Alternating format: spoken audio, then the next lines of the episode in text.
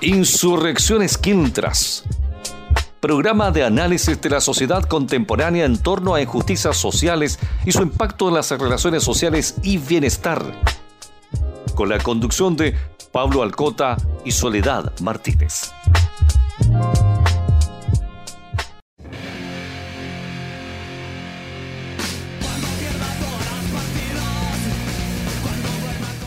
Bienvenidas al programa Insurrecciones Quiltras. En el capítulo de hoy vamos a conversar con un invitado de eh, la FEMPLUS. Lo voy a presentar, Aldo Santibáñez Yáñez, presidente nacional de la FEMPLUS, porque hoy nos convoca Pandemia y Trabajadoras y Trabajadores de la Salud. Vamos a estar reflexionando sobre esta temática. Hola Aldo, ¿qué tal? ¿Cómo estás? Hola Pablo, bien, Soledad. Muchas gracias por la invitación y, a conversar sobre un tema que eh, está hoy día en, la palestra y que, que, nos permite también hacer un análisis de lo que ha ocurrido en Chile eh, en materia de salud pública. Perfecto, sí. Y claro, y también estoy con la profesora Soledad. ¿Cómo estás, Sole? Hola, Pablo. Muy eh, contenta de tener este invitado. Muy bienvenido eh, tú y tu gremio y todas las personas que representas en el, en el gremio.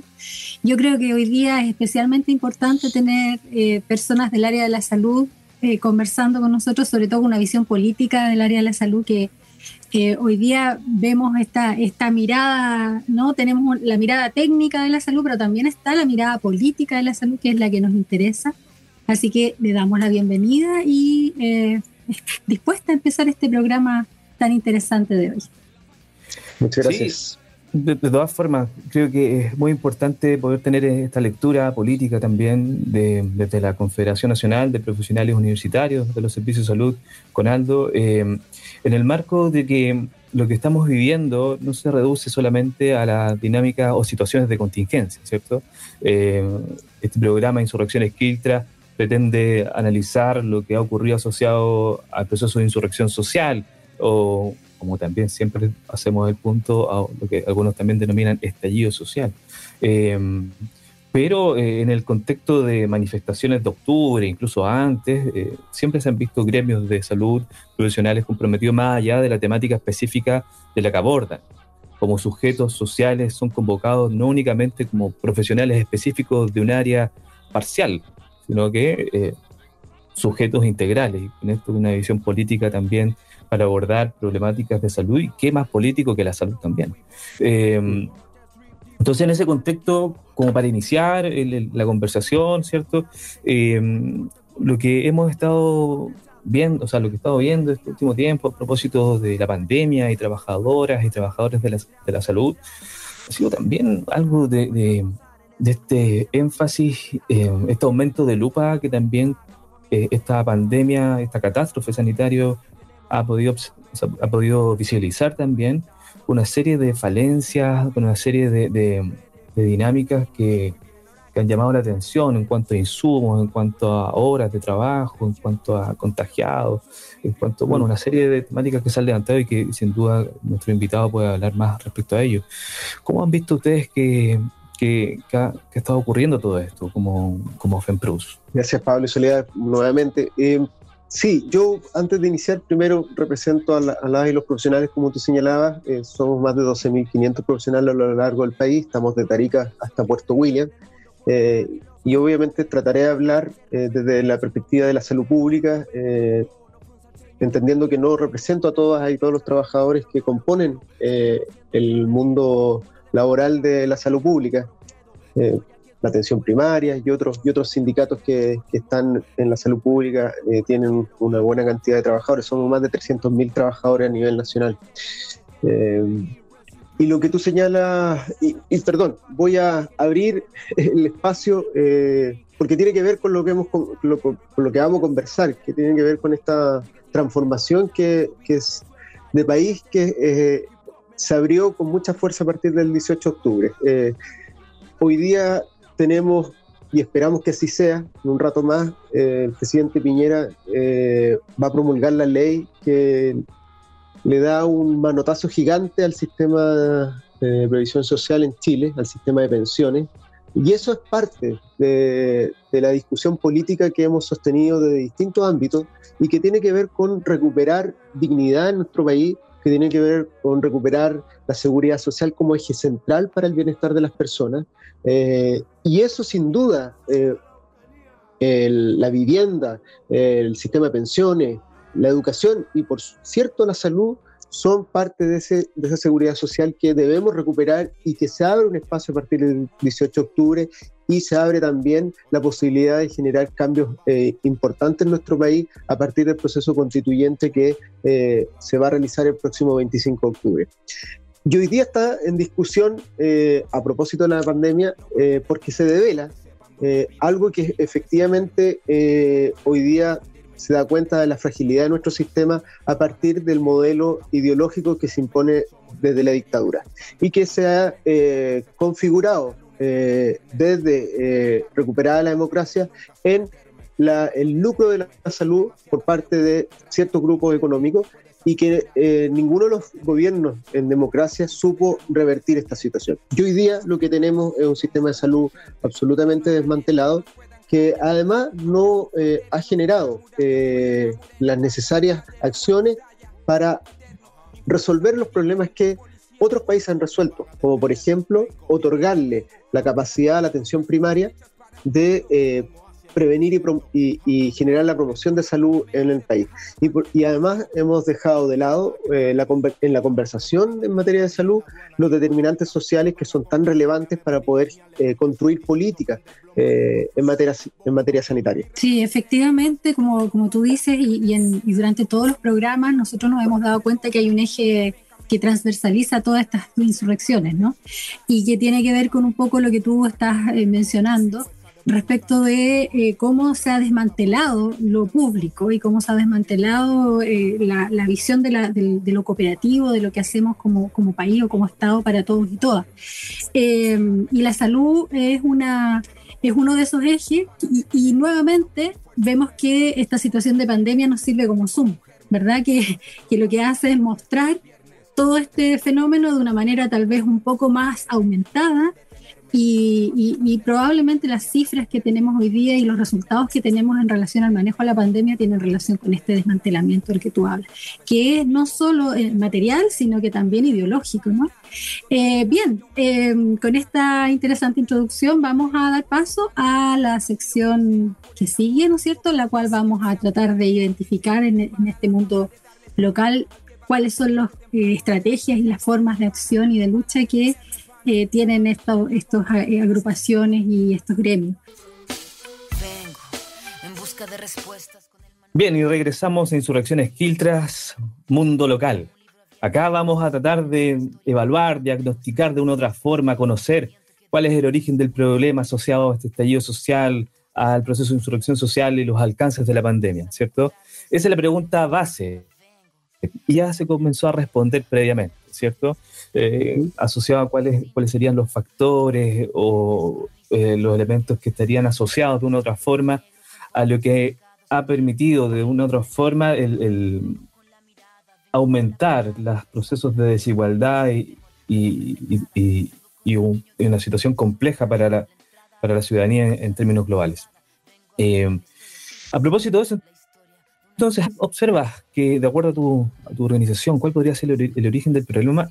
No solamente situado en, lo contingente, sino que en lo más amplio. Sí, bueno, algo les señalaba. En Chile en materia de salud poseemos un sistema mixto y desigual. Y, ahí está radicado el gran problema. Es decir, hay una salud para ricos y sanos y una salud para eh, enfermos y pobres. Eh, y, y lo paradójico es que la salud para enfermo y pobre eh, abarca prácticamente el 80% de la población eh, y eh, solo un 15% abarca la salud para rico y, sano. Estamos hablando de la ISAPE, que se ha convertido finalmente en un gran negocio por mucho tiempo. El, el, otro 5% son las Fuerzas Armadas que tienen su propio sistema de salud y que también tienen ciertos privilegios que la gran mayoría, estamos hablando del 80%, no los tienen. Y eso tiene que ver con el rol subsidiario del Estado. Entonces, la, discusión aquí y lo que hemos planteado nosotros como organización, y en eso eh, Soledad señalaba algo muy interesante, eh, que es el carácter político de los sindicatos. Eh, nosotros al menos desde FEMPRU hemos trabajado desde el año 2000 2001, en que los, nosotros nacimos en 95 y, y, ya a los 5 o 6 años estábamos participando en Porto Alegre, los dirigentes y dirigentes de ese entonces, en un gran encuentro, Pacto Social por la Salud por un Derecho, en Brasil. Y se genera todo un movimiento, estamos hablando hace 20 años atrás, eh, y que todavía no hemos resuelto entonces eh, las, las, situaciones complejas que hoy día tiene la salud. Y nos propusimos trabajar en, esa, en, ese, en ese camino, es decir, cómo desde el, desde el sindicato, desde la representación de las trabajadoras y trabajadores de, de la salud, podíamos proponer al país una reforma importante al sistema de salud. Se intentó hacer algo en el, en el, en el 2005 con la reforma del auge, pero que no abarcó y no estuvo en lo medular que, que tenía que ver con garantizar la salud como un derecho constitucionalmente. Se avanzó, debo decirlo, se avanzó que garantías explícitas quedaran resguardadas por derecho. Ese es un paso, pero finalmente también sirvió para que eh, se generara un flujo no menor, muy importante de recursos públicos al sistema privado. Y uno ve ahí que las ISAPRES son una industria que eh, tiene muchas ganancias de dinero y que las clínicas han ido también generando, eh, por un lado, también muchas ganancias y uno ve que las clínicas crecen y crecen y los hospitales públicos van disminuyendo. Y ahí hay datos importantísimos, el número de camas, que hoy día se devela con la pandemia, el número de camas en el sector privado era mayor que el sector público. Eh, y cuando uno se pregunta, pero ¿cómo si atendemos al 80% y el 15%? Bueno, son las cosas que pasan en Chile y que hoy día, por suerte, se están eh, poniendo en, el ojo crítico de la ciudadanía y que de alguna manera vemos eh, en todos estos procesos políticos que estamos viviendo la posibilidad de cambiar. Y lo que dijimos en FEPRU, el, el año 2013, nosotros desarrollamos un, un libro, un trabajo que se, que se denomina La salud que soñamos posible y que se actualiza este año y que básicamente tiene eh, cinco ejes para avanzar. El primero es reconocer el derecho a la salud eh, en la Constitución. Y estamos a puertas de un proceso que nos, va, nos puede permitir como sociedad generar ese, ese gran cambio. El fortalecimiento del sistema público y su funcionamiento. Y ahí también tenemos que revisar cómo se eh, financia, cómo, eh, o sea, cómo funciona el sistema público. El sistema de financiamiento hoy día está eh, claramente insuficiente los aportes que hace el Estado respecto a los países desarrollados y que han demostrado un mejor manejo, por ejemplo, de la pandemia, a propósito del COVID-19. eliminar de, de, frentón el lucro en la salud. Todos los países desarrollados no hay lucro en la salud. Y y un tema que a nosotros nos, eh, es muy relevante tiene que ver con el eh, recurso humano, con el capital humano de los, de, los, de los hospitales públicos, que hoy día además se ha visto en, en cuestión porque no teníamos, por ejemplo, respecto a las camas críticas, no teníamos el personal eh, idóneo, capacitado, formado para trabajar en esas áreas. No solo me refiero a la parte médica, sino que también a los profesionales que allí trabajan, enfermeras, enfermeros, kinesiólogos, kinesiólogas. Entonces, lo que aquí hay en cuestión es una revisión completa de cómo el sistema público, cómo el país piensa un sistema público de salud que permita avanzar en dignidad, no solo a quienes atienden, sino también a los trabajadores. Y ahí hay mucho trabajo que hacer y sin duda el proceso constituyente para establecer primero la, salud como un derecho va a ser fundamental. La, dimensión, por lo que hemos conversado, sale también en, otros programas, la dimensión de la dignidad por eh, algo que también se va repitiendo, ¿cierto? Y algunas organizaciones estiman que es a través de la constitución que se podría también consolidar de una otra forma esta, esto, que tiene una serie de derivaciones posteriormente. A propósito de lo que decía Aldo, eh, a mí me queda resonando el tema de, de este porcentaje de cotizantes de, en lugares privados, en ISAPRES y otros en FONASA, la otra vez veía por ahí cifras que el porcentaje, 15% tú me decías, o por ahí, eh, de cotización. 14%. Por ahí, eh, lo que cotizaban en total, lo que se sumaba a ese fondo, por decirlo de alguna forma, era equivalente a lo que, al fondo total del restante porcentaje, del ochenta y tanto por ciento. Entonces, el nivel de desigualdad que también eh, se genera en este contexto es, gravísimo, es gravísimo. Y ahí también todos podemos tener responsabilidad, ¿cierto? Como podemos estar eh, en un, podemos ayudar a transformar este sistema de salud también desde la propia adscripción que cada cual puede hacer en su respectivo eh, seguro de salud. Bueno, vemos nuevamente un, núcleo problemático que levanta la idea del derecho social por sobre la idea del beneficio, ¿no? O de la focalización. Estamos hablando de algo que se debe universalizar. Y el otro, el tema, a mí, a mí el tema de lo público en Chile siempre me ha dado algo de, me genera muchas preguntas, porque yo creo que, que en Chile lo público es algo más bien que está en el discurso. Nosotros, por ejemplo, hoy día como universidad pública, ustedes saben que la UEB es una universidad pública que se financia en un porcentaje mínimo por fondos del Estado y el resto por autogestión eh, y que además le cobran los estudiantes. Cuando nosotros hacemos prácticas en los hospitales públicos y en los, y en los CEFAM, los hospitales nos cobran a nosotros como una universidad pública y normalmente las universidades privadas nos ganan porque pueden pagar cosas que nosotros no podemos pagar. Entonces, la pregunta es cómo el Estado se relaciona con el Estado cobrándole y además en una situación de competitividad de mercado. Entonces, a mí lo público realmente en Chile me parece un poco, eh, por decirlo así, particular, extraño, raro. Eh, yo creo que, eh, entonces, en este plan que tú presentas, Aldo, me parece súper interesante el, el, hablar de lo público, o sea, el segundo punto, ¿no? De reforzar el sistema público, pero primero tendríamos que replantearnos lo público. ¿Qué piensas tú de eso? O sea, la discusión que nace a partir del 18 de octubre tiene que ver mucho con lo que tú señalas, Soledad, eh, y lo que hoy día la teoría política está hablando también respecto a eh, nuevos pactos sociales. No es una materia que yo eh, maneje y pueda profundizar mucho, pero es evidente que lo que aquí se genera a partir del 18 de octubre es la conversación respecto a un, nuevo pacto social. Los europeos ya, ya, lo, ya lo supieron hacer. pero después de, de dos guerras importantes que, que, finalmente determinó la muerte de muchas personas. Y entendieron que la única forma de, de, avanzar en, una, paz social tenía que ver con generar un enfoque de derecho que resguardara eh, finalmente los beneficios sociales eh, no asociado al ingreso socioeconómico de las personas. Y eso hoy día está en evidente crisis en nuestro país y lo que debemos hacer eh, y debemos conversar es cómo garantizamos ese, ese, estado de derecho eh, de salud, por lo menos de salud, pleno y universal para todos los ciudadanos. Eh, y allí la discusión que hoy día hemos puesto nosotros al menos es que la salud por lo menos, así muy rápidamente, debe tener una cobertura universal, integralidad de las prestaciones, sin duda, equidad de acceso, que no solidaridad entre rico y pobre, es decir, los que tenemos un poco más, aportemos, eh, y obviamente entre jóvenes y viejos. Y eso es una discusión que cruza muchas materias en materia de seguridad social, pero que en salud se hace muy evidente. Y por lo tanto, eh, no hay que tenerle miedo, por ejemplo, a construir un seguro nacional de salud como primer paso, porque tampoco esto es decir, hoy día tenemos A y pasamos a Z. Evidentemente todos los países tienen que generar un proceso eh, planificado, conversado, dialogado, eh, bien, bien sustentado en, cómo debemos. Nosotros como FEPRO decimos que el primer paso es, un seguro nacional de la salud que mancomune las cotizaciones obligatorias de todos los eh, chilenos y chilenos y todos los ciudadanos y ciudadanas de este país. Y la ISAPRES queden finalmente como seguros complementarios.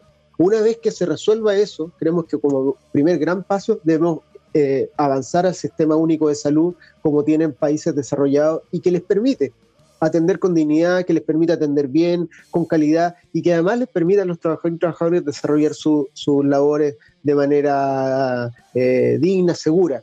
Eh, y, con esto cierro. hoy día ha quedado una vez más demostrado que las y los trabajadores de la salud pública en Chile están y siempre han estado responsablemente comprometidos. Lo estuvieron para el terremoto, no han estado para, para la anterior, eh, eh, para la influenza cuando llega. Y hoy día el COVID-19 sin duda es una demostración más de que las trabajadoras y trabajadoras de la salud están siempre disponibles para atender a la ciudadanía, a pesar de todas las dificultades, a pesar de todo lo que hoy día ha generado incluso muertes en, los, trabajadores y trabajadoras y muchas eh, personas que han tenido que retirarse a sus domicilios con enfermedad. Claro, los trabajadores y trabajadoras de la salud han sido eh, quienes han tenido el primer contacto muchas veces para afrontar la problemática eh, contingente, pero que también trasciende, tienen un diagnóstico, de acuerdo a lo que puedo observar y escuchar, no solamente a partir de ahora, ¿cierto? Pero hay un diagnóstico bien claro respecto a formas de poder afrontar de manera sólida eh, que ayuda a transformar los procesos que han han ocurrido en Chile y que han precarizado muchas veces tanto las condiciones de trabajo, eh, las condiciones de, poder brindar las mejores prestaciones posibles, a propósito de este derrumbe de lo público, ¿cierto? A propósito de, este, esta cómo se comienza a desmoronar esto de lo público. Eh, vamos a seguir hablando sobre esto, está bien interesante lo que nos planteas. Vamos a cerrar eh, con un tema y con ello vamos a pasar al tercer y último bloque de Catarsis Saludable.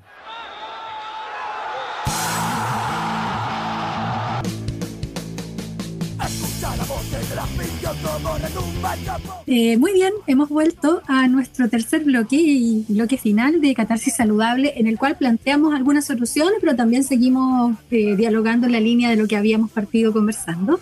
Estamos con el presidente de la FEMPRUS y em, yo tengo algunas preguntas respecto del tema antes de empezar, digamos, con, con tu con tus propuestas o con las propuestas de tu gremio, el tema de la seguridad social, porque nosotros estuvimos Estuvimos con No Más AFP hace un tiempo acá en el programa y la verdad es que eh, se habla de seguridad social, yo escuchaba el debate ahora del 10% en el, en el Congreso también y se decía el sistema de seguridad social.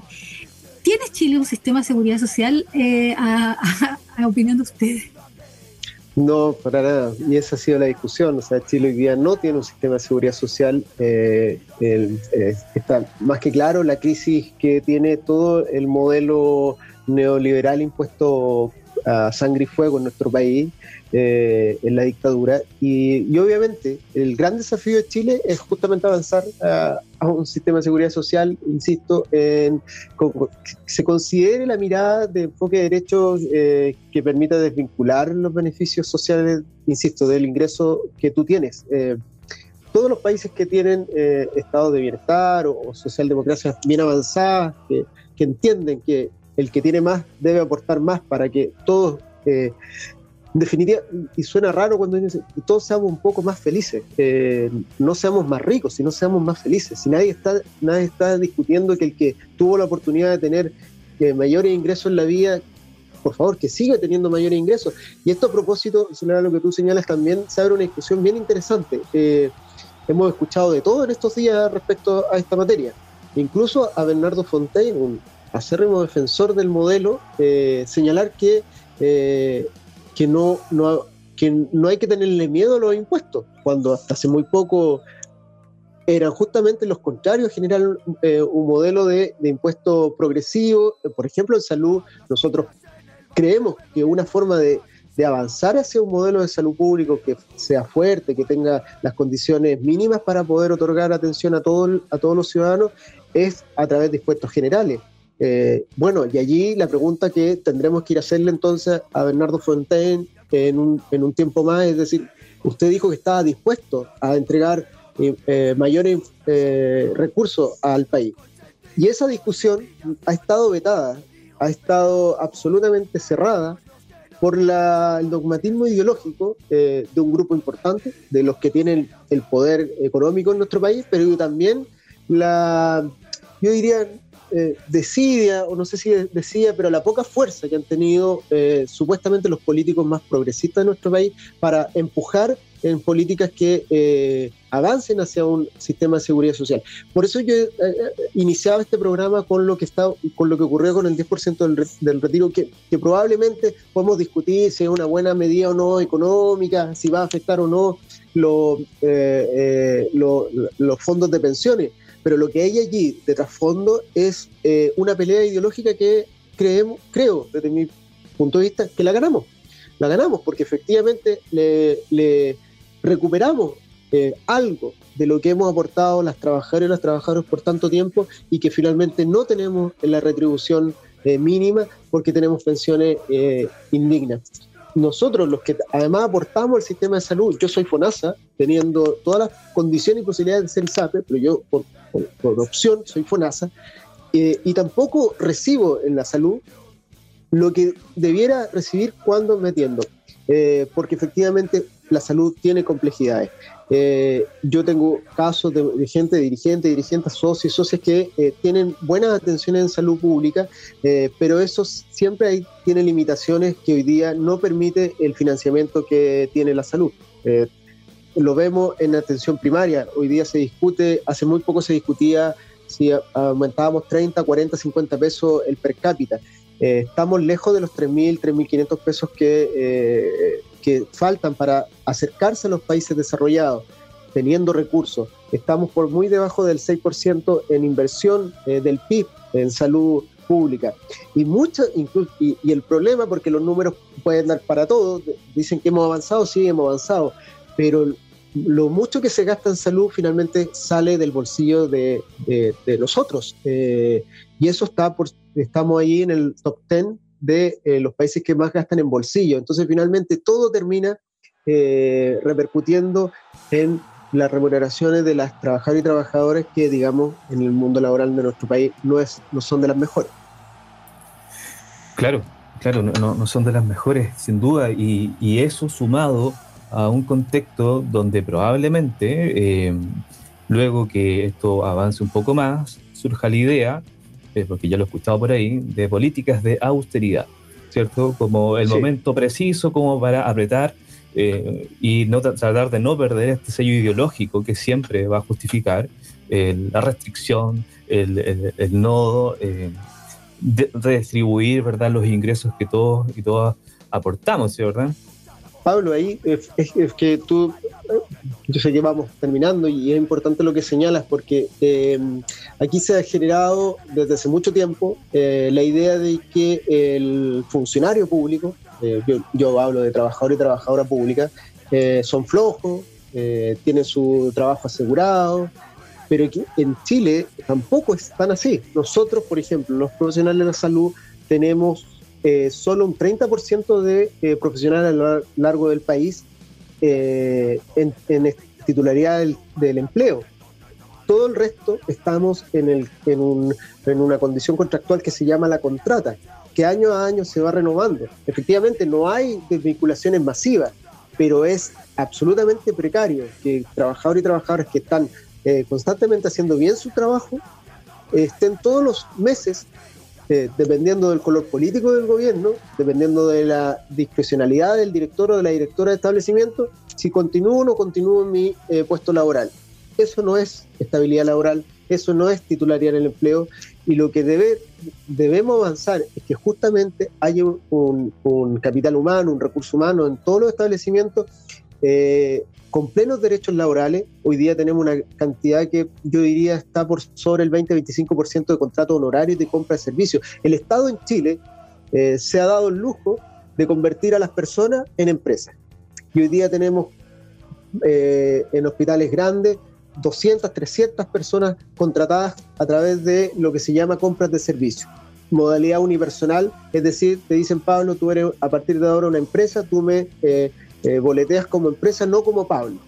Y eso es absolutamente vulneratorio, eso es absolutamente violento cuando lo que debemos apuntar es que las y los trabajadores tengan condiciones mínimas. Y cuando digo mínimas, de derechos laborales. Hoy día toda esa gente, por ejemplo, no tiene derecho a el permiso maternal, las compañeras eh, se les dice entonces, no, no, no, no en el papel, pero se le está diciendo discursivamente, usted no tiene derecho a eh, tener hijo o hija, eh, por ejemplo, ustedes, trabajadores y trabajadoras, no tienen derecho a vacaciones, o sea, son mínimos eh, derechos que hoy día en todo el mundo son absolutamente necesarios. Bueno, a esas personas no las, por contrato no los tienen. Entonces, hay una serie de problemas. Nosotros hemos propuesto una, un modelo de carrera funcionaria que permite estabilidad como, como FEMPRU. Estamos avanzando. Esto fue eh, negociado en el gobierno de Bachelet anterior.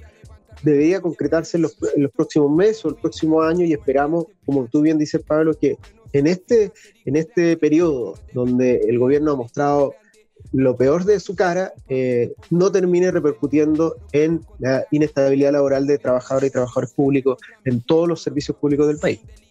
Bien, mira, en realidad yo estoy muy encantada de haber eh, conversado contigo. Me parece que no solo tienes mucha claridad como, como dirigente, sino que además nos has puesto acá unos temazos interesantes. Los programas nuestros tienen cierta continuidad, vamos dialogando con distintas insurrecciones y vemos, vemos esta línea, ¿no? Vemos esta línea continua.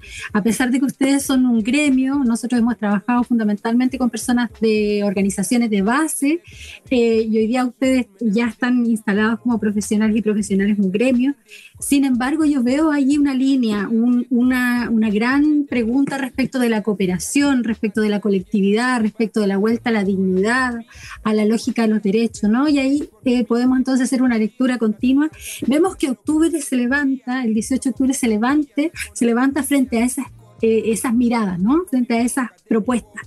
Así que yo por lo menos estoy muy contenta, muy encantada, espero que podamos seguir este diálogo en otro momento porque me parece súper eh, claro además tu, planteamiento. Antes de irme y, dejar a Pablo, yo quisiera solamente eh, recordar que estamos en una también contingencia, eh, una alerta morada feminista que tiene que ver con el fallo respecto de la situación, la violación y el suicidio feminicida que vivió Antonia Barra.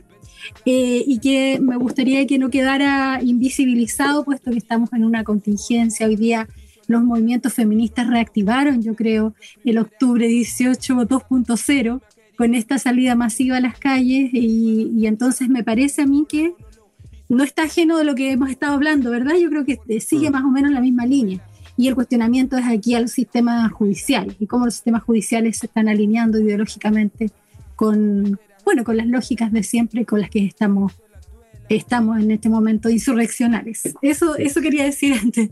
Muy brevemente, yo sé que creo que ya estamos terminando, eh, Soledad, pero me, me, tomo tus palabras. Primero, reivindicar, eh, puede ser insurgente en este, en este espacio, eh, voy a reivindicar la palabra sindicato. Eh, hay que eliminar de, nuestro, de nuestra jerga el gremio. No somos gremio porque eso fue instalado, instaurado por la dictadura y lo que hay que decirle a la gente es que los sindicatos son necesarios porque son los que defienden finalmente los derechos de las y los trabajadores en los espacios laborales. Lo segundo, señora, me sumo a tus palabras, nuestra organización tiene una línea importante de política de igualdad de oportunidades donde tiene cuatro pilares y hay que seguir avanzando sin duda, que tiene que ver con el género, tiene que ver con jóvenes, con pueblo originario y también hay que recordar hoy día lo que está viviendo el pueblo mapuche respecto a Celestino Córdoba. También allí hay una deuda gigantesca del Estado respecto a esta materia. Eh, y lo que tú has señalado respecto Antonia, eh, nuestra organización ha dicho que esto vuelve a poner eh, de manifiesto la injusticia, la violencia que las mujeres, que nuestras compañeras de vida, que nuestras compañeras de, ruta sufren día a día. no podemos, no podemos quedarnos callados frente a este tipo de injusticias, no podemos quedarnos callados frente a la, a la violencia eh, constante que reciben nuestras compañeras, nuestras eh, mujeres eh, trabajadoras, nuestras mujeres pobladoras, porque no es posible que en Chile todavía ocurra lo que le ocurrió a Antonia. Y ahí hay probablemente gente que más preparada que yo podrá hablar, pero ahí hay problemas efectivamente incluso de, eh, de, las condiciones eh, sociales que vivía Antonio y probablemente, eh, según los relatos, allí no le creyeron incluso sus círculos de amistad. Y eso es súper violento. y lo que ocurre finalmente es que Antonia toma una determinación de quitarse la vida porque entiende que sus cercanos no le creen. yo me imagino cómo se sentiría hoy día Antonia si hubiese visto el fallo de la, del tribunal. una vez más, o sea, no solo bastaba con la violación eh, física, sino que después debió haber eh, muchas violaciones más eh, y hoy día está sufriendo una violación más respecto al derecho de justicia que tiene su familia y que tiene ella en su memoria. Así que me sumo a las palabras y efectivamente nuestra organización como FEMPRU se ha sumado y tenemos declaración al respecto y nuestras compañeras hoy día en este minuto están en una reunión justamente de igualdad de oportunidades tratando este tema como elemento central porque hay que avanzar decididamente también a eh, respetar, a no violentar más a las mujeres. Eh, y en eso también paso el aviso. Eh, recuerden todo el problema que tuvimos con la ley de interrupción del embarazo. sin duda, también es violento que las mujeres no puedan decidir sobre su cuerpo cuando lo estimen conveniente. Sí, Totalmente de acuerdo con las reflexiones. ¿Qué, más puedo agregar? Sí, sí, eh, muy pertinente todo lo que ha comentado Sole y, Aldo, ¿cierto? Aldo de la Confederación Nacional de Profesionales Universitarios de los Servicios de Salud, presidente nacional, ¿cierto? De la FEMPLUS. Eh, claro, se repite este estado colonial, este estado patriarcal, neoliberal capitalista, eh, que tiene toda una. se ha construido de cierta forma, pero también se puede deconstruir. Eh, que se haya construido no quiere, ser que, no quiere decir de que se haya consolidado necesariamente. Están estas reflexiones insurreccionales y hoy terminamos con un tema que Sole nos va a presentar. ¿Les puedo quitar 15 segundos, eh, amigos, amigas? No, solo señalar que sí, lo que tú dices, uno también tiene que tener procesos individuales de, construcción y desconstrucción. No tenemos una carga cultural que no es fácil quitársela y por lo tanto a veces cometemos errores eh, y uno en los cargos que tiene a veces también eh, comete errores y uno pido las disculpas si en algún momento uno dice o hace algo en esa línea. Y lo segundo que a mí me interesa, me interesa decir es mandarle un cordial saludo a todos los trabajadores y trabajadoras de la salud eh, hoy día requerimos demasiada, mucha empatía, mucho compañerismo. Eh, son momentos difíciles porque no, en cualquier minuto el que está al lado pierde un familiar y es importante recuperar también esa sintonía desde lo emocional, desde la empatía. Los problemas de salud mental van a ser catastróficos en los trabajadores y trabajadoras de la salud. Eh, y, el llamado que, hemos hecho desde la FEMCRU Nacional es que tener segundos de, de, escucha activa, de atención al otro, a la otra, eh, son fundamentales momentos en que vemos gente sufrir, vemos familiares que pierden amigos, amigas, y eso como sociedad también nos sirve, nos, nos, tiene que servir para recomponer eh, lo, emocional, recomponer eh, las buenas vibras entre la, entre las, la ciudadanía. Solo quería decir eso porque me parece que solo números, solo política eh, no basta, también requerimos un cambio en cómo nos tratamos, en cómo nos vemos, en cómo nos escuchamos y en cómo avanzamos en, una sociedad eh, más tolerante, eh, más conversable, más deliberante, pero con respeto.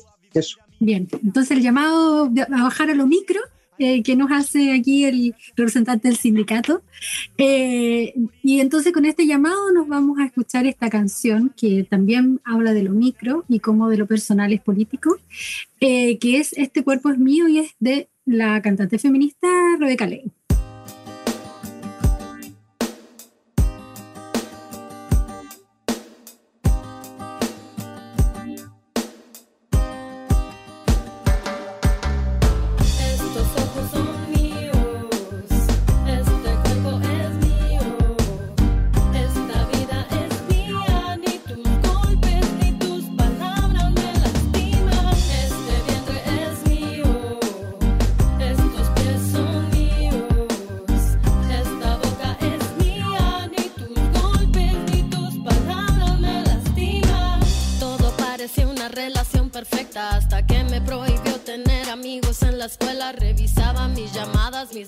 Controlaba. Decía que lo hacía porque a mí me amaba yo, que me sentía tan enamorada. No me percataba de que ya estaba encerrada cuando me pidió que me casara. Acepté encantada, pero creo que era el miedo de sentirme abandonada.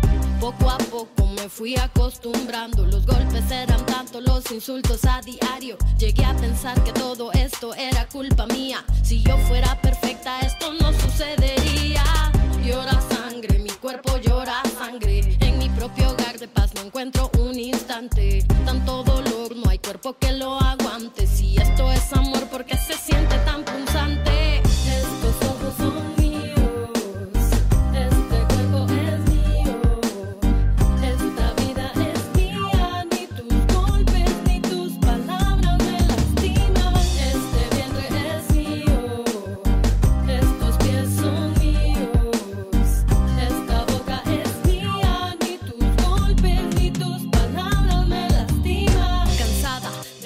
Todas las mañanas, de verme en el espejo y no reconocer mi alma, cansada del silencio y sentirme aislada, cansada de sentir miedo hasta en mi propia casa. No quise maquillarme las heridas en la cara, no quise aceptar llamadas ni disculpas vanas. No quiero más heridas, quiero luchar por mi vida. Quiero contar mi historia, no quiero ser una cifra. Hay tantas mujeres asesinadas por sus parejas, por sus novios y nadie hace nada. Que nos echa la culpa y sin embargo tanta denuncia que nadie escucha en esta lucha. No queremos ni una mujer menos, sal del encierro, rompe el silencio, en contra el amor que está dentro de tu pecho, en contra la guerrera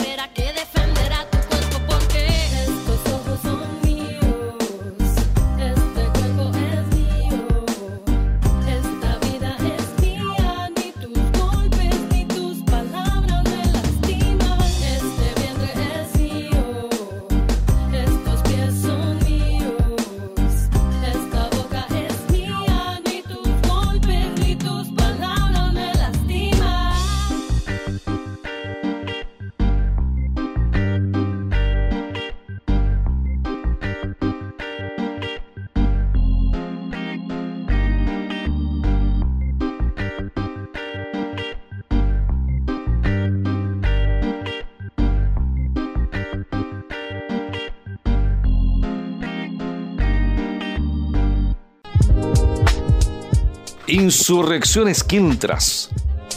Programa de análisis de la sociedad contemporánea en torno a injusticias sociales y su impacto en las relaciones sociales y bienestar.